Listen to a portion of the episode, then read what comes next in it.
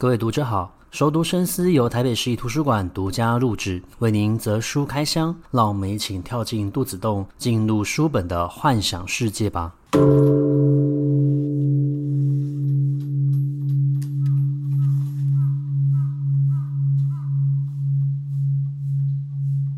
各位读者好，欢迎回到熟读深思。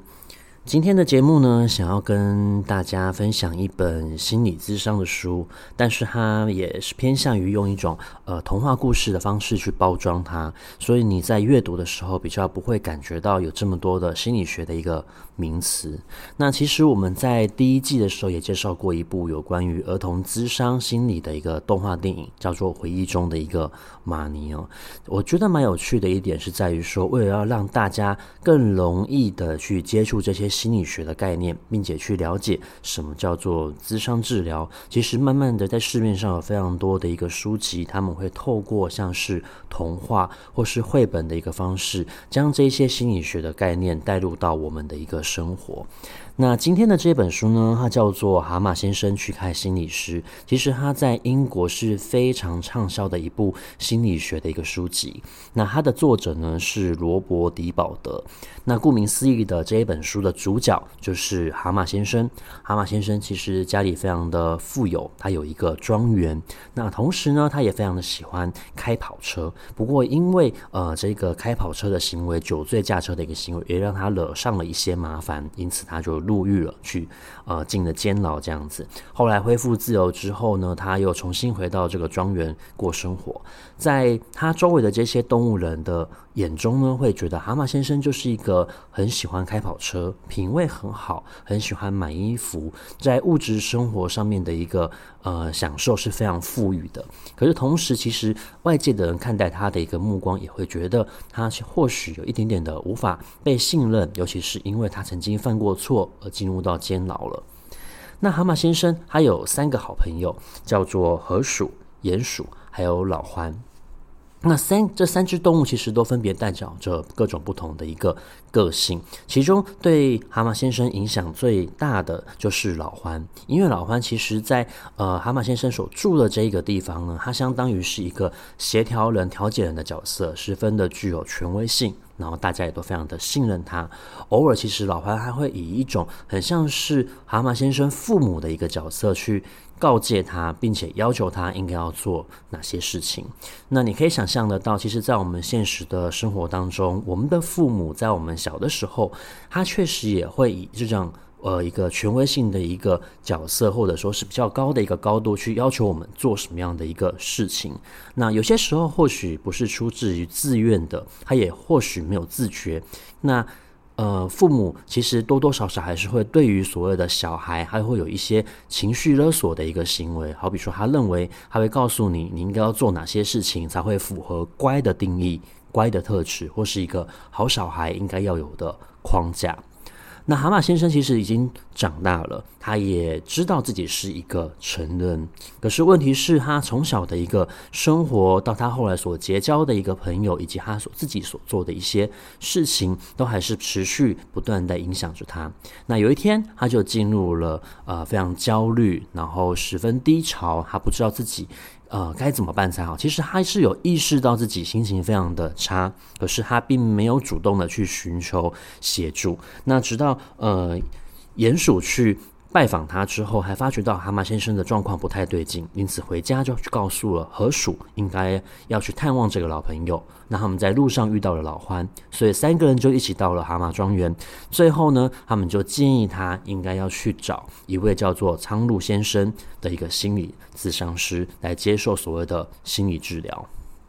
那我不知道大家对于所谓的呃心理治疗、咨商治疗有怎样的一个看法？不过，其实，在现代的一个环境之下，其实我们大多数的人都会有多多少少的遇到所谓的情绪低潮。那有些时候，我们自己可能没有办法好好的解开这一个环节的话，我们也许就会有一些低潮期，或是呃忧忧郁症、躁郁症这样子的一个情况。其实，所谓的心理疾病，它距离我们是非常近的。有些时候是你没有感觉到，有些时候是这个症状发生的，但是因为你可能透过像是音乐、艺术、阅读，或者是说你自己去思考，然后理解自己的一个情境，你将它解决掉了，所以它没有造成你生活上面的一个问题跟麻烦。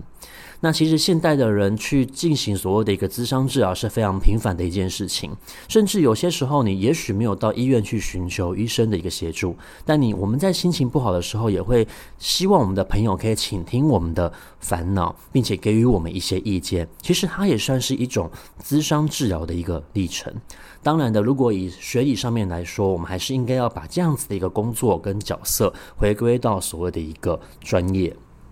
那蛤蟆先生其实他就去看了，呃，这个苍鹭先生。我觉得在他们进行咨商治疗的时候的第一个阶段非常的有趣。苍鹭就问他：今天究竟是你想要来看所谓的一个心理医生接受咨商治疗，还是你只是在配合他人，因为你的朋友觉得你需要，所以你才过来的？那这个话语上面的意义跟角色是不同的，因为。这代表决定了，呃，蛤蟆先生在这个智商治疗里面，他是属于一个被动或者说是一个主动的角色。那我们知道，其实有些时候，病人他自己必须要意识到自己是病人，而且愿意主动的去接受治疗，才有办法让这个所谓的治疗达到最大的一个效益。因此，苍鹭先生的第一个主题就是希望蛤蟆先生去思考，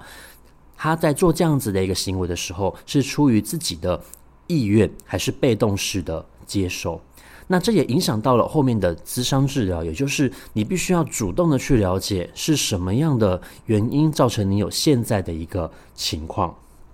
所以，首先第一个，病人自己必须要具有所谓的病史，而且他是需要出自于自我的一个需求。那在进行咨商治疗的时候，我觉得苍鹭先生他做到了另外一件事情，也是其实我们在现代人的文明人里面比较难做到的，那就是倾听。其实我们现在有非常多的一个资源，然后我们也常常会使用所谓的行动设备啊、电脑啊、平板啊这些东西，它其实都是会分散我们的注意力的。如果大家仔细的去回想一下，你比较要好的一个朋友，除了他可以跟你分享共同的一个兴趣，除了他可以给你一些意见之外，其实或许他也还有一个非常重要的特质，就是倾听。那苍鹭先生他就是以一个咨商师的角色去做好倾听这个动作，他先让蛤蟆先生自己主动的去说出他目前的心理状况如何，他感觉到的是怎么样的一个低潮，以及他自己觉得这个原因是怎么造成的。那在这个地方，其实他就带出了另外一个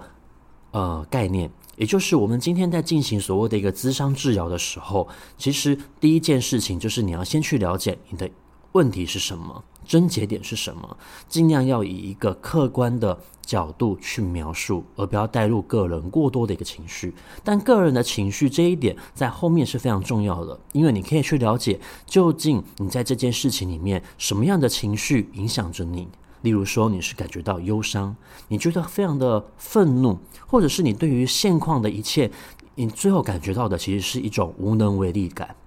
那我们在进行很多的咨商治疗，或是你在看很多有关于咨商治疗的电影也好、书籍也好，你会发现到，其实我们最后，呃，很多时候我们会归咎于这可能是一种所谓潜意识的影响。但是潜意识是如何造成的？潜意识必然与我们的过去有关。我们的过去或许是发生在我们的求学经验，可能发生了什么样的呃不愉快的事情。但可以，我们可以呃大部分的去归纳出来，有很多时候其实带给我们最大的一个潜意识的影响，是来自于我们的家庭，甚至可能是我们的父母。那在这个地方呢，它就衍生出来了三种不同的人格特质，也就是父母型的人格、成人型的人格，还有儿童型的人格。那什么是儿童型的人格呢？大家可以想象一下，我们的小婴儿，我们的小婴儿其实是非常聪明的，虽然他不会说话，可是其实他是会懂得察言观色的。我们很多时候会说，这个小孩好乖啊，这个婴儿好乖啊，都不会随便的乱哭闹。也许一方面真的是因为这个孩子的呃心性他是比较稳定的，还有另外一种其实是婴儿虽然不会讲话，可是他是透过他的眼睛去看、去观察这一个外面的世界。那婴儿的世界其实非常的单纯，因为他最常见到的就是两个人，一个是爸爸，一个是妈妈，所以他会透过观察去了解他父母的一个个性。那在透过这样子一个了解跟观察之后，他会产生出适应性的一个行为，这个行为他就会去符合对方的一个期待。所以，我们为什么会说家家家教、家庭教育，它对于婴儿的一个影响，对于一个小孩的影响是非常大的？因为父母亲对待小孩的一个态度，会影响到小孩的社会化的一个历程。那很多时候，如果父母给予小孩的是一个非常开放、独立的，鼓励他自行去发展的，他在未来做出任何决定的时候，他其实是具有所谓独立自主的一个能力，他知道自己怎么样去做一个决策。那蛤蟆先生他过去的一个呃生活啊，虽然生活的非常的富裕，他在家里面也开了所谓的啤酒厂，可是其实他从小就必须要去承受他父亲对他的一个期待，甚至他父亲对他的一个期待会影响到他的求学的一个决策跟决定，有蛮多时候他是为了要符合他父亲的一个期待而去做出相对等的一个行为。那所以，儿童型的一个呃适应型的一个人格，他会去配合他的父母，做出非常多的一个让步跟妥协，甚至是有一些些刻意的去讨好他。那另外的，既然讲到了儿童，我们就不免的会讲到所谓权威型的一个父母。那权威型的父母，他不见得是呃。这个呃，应该说，权威型的父母，他不见得一定就是由父母来决定这个角色的一个个性。有些时候，你身边的一个朋友，你也许觉得这一个人他非常的具有呃权威性，他的年纪可能比你大，然后阅历可能比你还要来的丰富。不知不觉之中，你会产生出一种所谓崇拜者的一个心理，而这个崇拜的心理会导致你对于他所说的话，你会特别的在意跟看重，而同时他所说的话就会影响到你的行为跟决策。那这类型的一个父母，权威型的一个父母，他有些时候会产生挑剔型的一个人格，也就是说，他会对于你所做的很多事情，用所谓放大镜的方式去检视。那就会导致你的信心会受到影响，同时你的心情、你的情绪都会因此而跟着浮动跟变动。那权威型的一个父母人格，他其实会透过所谓言语或是动作的一个暗示，去告诉你，你这样的行为是不符合他的期待的。那其实老欢他对于所谓的蛤蟆先生，他是非常关心的，可是他的关心有些时候又会站在一种。呃，觉得他自己好像是比较厉害，然后比较像是蛤蟆先生的一个父母，他常常会说起他的父母过去是如何，而你是比不上他的。而这样子的一个话语，其实也会影响到蛤蟆先生他对于自我的一个信心。那透过这样子的一个智商历程，长武先生慢慢的去带领蛤蟆先生去了解，究竟他在潜意识里面，其实有蛮多时候，他可能是。被这样子的一个外在因素所操纵着，那同时也因为他被这样的外在因素所操纵，他会对自己产生一些自我的质疑跟审判，他会去否定自我的一个行为，甚至他会去逃避做决策，然后他会不敢说出自己真正内心想要说出来的一个话。那久而久之，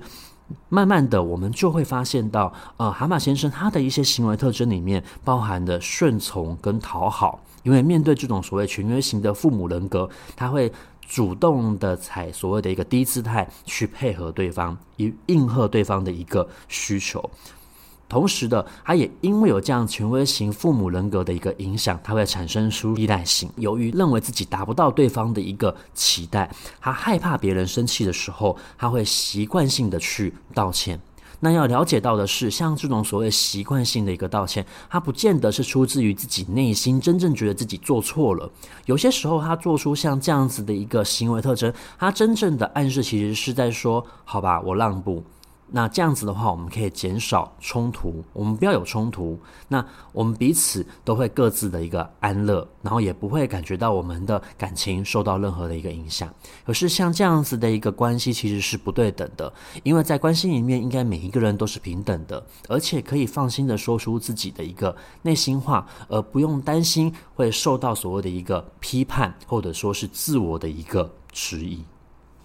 那蛤蟆先生其实他还有一个非常有趣的一个行为，就是因为这样子的一个暗示也好，潜意识的一个影响也好，以及他长期处于一种愤怒但是不敢表达的状态也好，我们刚刚前面讲过，他会习惯性的去道歉跟讨好。那装出一种就是可怜我的一个假象，也就是说，他借由扮演成一个输家，无意识的去与对方共谋配合，然后也导致自己的不快乐的一个指数慢慢的上升。久而久之的，我们知道，其实我们人如果有一些负面情绪，然后不敢表现出来的时候，我们自己就会受到内伤，我们会觉得自己非常的不快乐。可是你慢慢的也会不了解为什么自己。不快乐，因为不快乐的一个原因非常的多，而这样子的一个情绪其实是慢慢的呃堆叠上去的，层叠上去的。那最后你可能就忘记自己到底不快乐的原因是什么，你只会感觉到有非常强大的一个负面情绪正在影响着我们。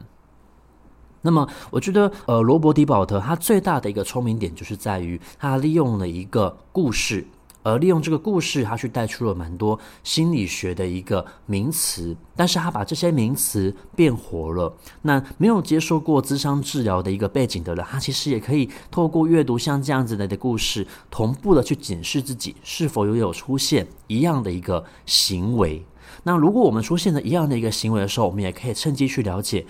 呃，是什么样的一个因素。影响着我们，也许是我们的父母从小对于我们自己的一个期待，也许是我们自己觉得我们应该要去迎合对方、讨好对方、达到别人的一个标准。那由于我们一直追赶着他人的一个标准，就会导致我们自己的心里有更多的一个压力，而这些压力可能就会反映在你后来所表现出来的一些行为跟说话方式。那蛤蟆先生他去接受像这样子的一个咨商治疗。他从就是不知道自己才是整个咨商的一个主体，主动的去接受咨商，主动的去讲出自己的一个问题，到最后其实他会为自己去设定一个目标，他要去完成这个目标。同时，其实咨商治疗它是一个互动的过程，不只是咨商师在帮助你去了解你自己，同时其实你所说的话也会影响到咨商师，因为我们不要忘记了。咨商师他其实也是一个人，他也是会有心理的一个问题的，他也是会有自己生活上面所遇到的一个困难，他不，他不可能就是像一个神一样，永远都没有任何的一个烦恼。也许你的咨商师在下班之后，他也挂了另外一位咨商师的门诊，他也需要好好的去找他谈一谈，聊聊他自己最近所遇到的一个问题。因此，智商从来都不是不对等，它其实是对等的。它其实是两个人互相学习，两个人互相影响。病人与医师之间，有些时候角色是会突然转换过来的。由你来设定目标，由你来决定今天咨商的内容要聊的是哪些东西。那我觉得蛤蟆先生去看心理医师，它是非常有趣的一本书，然后非常适合嗯、不同的年龄层观看，甚至我觉得嗯、呃、父母可以跟着小孩一起看，因为我们可以了解自己在教育儿童的过程之中。我们可能犯的什么样的一个错误去影响到他？儿童也可以透过这样子一个阅读的时候，他可以去询问他的父母：我呃，现在整个书里面的一个内容是如何？是不是就是我们平常在沟通时候的一个困难？甚至我觉得在青少年时期的一个呃青少年成长期的一个青少年呢，他其实也可以透过阅读像这样子的一本书去检视自己，因为在青少年的一个阶段，其实是他从儿童开始要过渡到所谓的一个成年人，他的思考会变得复杂。杂可是他不见得思绪可以跟上像这样子的一个脚步，他不见得可以想得这么的深。这时候如果可以透过阅读一本智商治疗的一个书籍、心理学的一个书籍，其实对于他整个青少年的一个人格发展是会有很大的一个帮助的。那当然了，对于一个成年人来说，不论你有没有小孩，我们都是会遇到一些心理的问题跟困难。这时候你阅读像这样子的一本书，也可以为自己去设定一个目标。如果你不愿意去寻找咨商师，或是你的问题没有严重到需要寻找咨商师，你也可以透过书中里面所列出来的这一些步骤，自己当自己的咨商师，讲出自己的问题，并且试着去了解这些行为背后是否有什么样的一个因素在影响着你，症结点是什么。那么今天就跟大家分享像这样子的一本，呃，我觉得是老少咸宜，然后所有人都可以阅读的心理学的一个书籍，也希望大家会喜欢。那我们下一期的节目再见，拜拜。